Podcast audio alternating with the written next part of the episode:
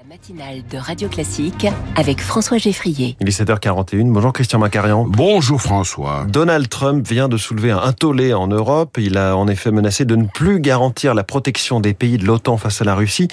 Quelle mouche l'a donc piqué? L'OTAN, c'est pour Donald Trump une obsession personnelle doublée d'un argument très populaire auprès de la frange la plus isolationniste de l'électorat américain. Cette fois, Trump va encore plus loin, trop loin.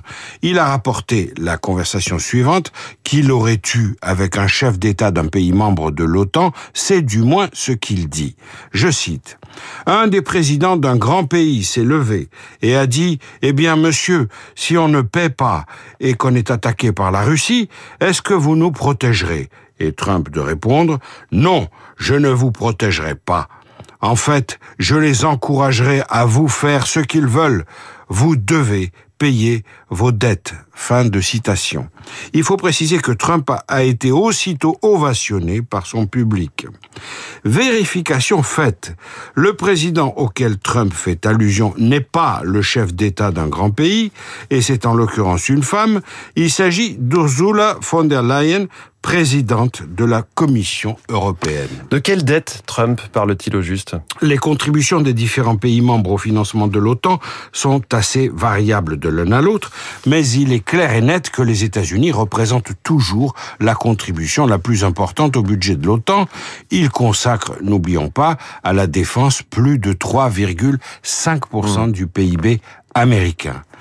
En clair et à grands traits, les États-Unis pèsent 45% du PIB cumulé des pays membres de l'OTAN, mais ils assurent 70% des dépenses de défense de l'Alliance. Les pays européens, quant à eux, pris, pris tous ensemble, consacrent à la défense moitié moins que Washington. Sur ce point, au moins, Trump ne ment pas complètement. Hum. C'est suffisamment rare pour être signalé. Mais gare aux chiffres. Lors du sommet de l'OTAN de Madrid en 2022, il a été décidé d'augmenter sensiblement le budget de l'OTAN, ce qui a provoqué un réajustement très conséquent des contributions entre pays membres.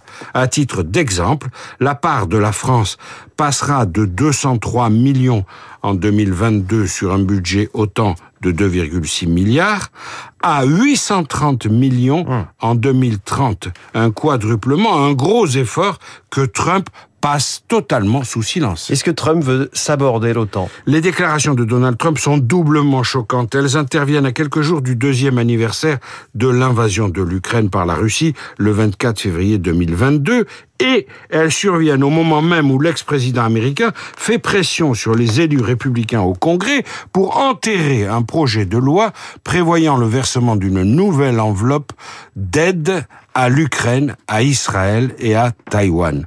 Par-dessus tout, Trump balaie d'un revers de main une fois de plus le mécanisme fondamental de l'OTAN qui fait toute la force de l'alliance, à savoir le fameux article 5 de la charte de l'OTAN. Cet article stipule que si un pays de l'OTAN est victime d'une attaque armée, l'ensemble des membres prendra les mesures qu'il jugera nécessaires pour venir en aide au pays attaqué.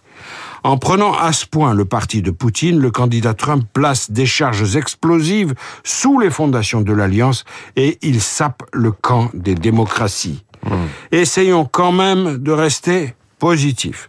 En réalité, Donald Trump est bien involontairement un ami déguisé de l'Europe. En la menaçant, il l'aiguillonne. Il l'encourage vivement à organiser elle-même et dardard sa propre défense. C'est effectivement un, parti pris positif. Merci Christian Macarian, l'écho du monde tous les matins sur Radio Classique. Un autre écho arrive dans un instant, l'écho de la musique de Bob Marley. Marc Bourreau, dans un instant, nous montre ses dreadlocks. Dommage que ce ne soit que de la radio.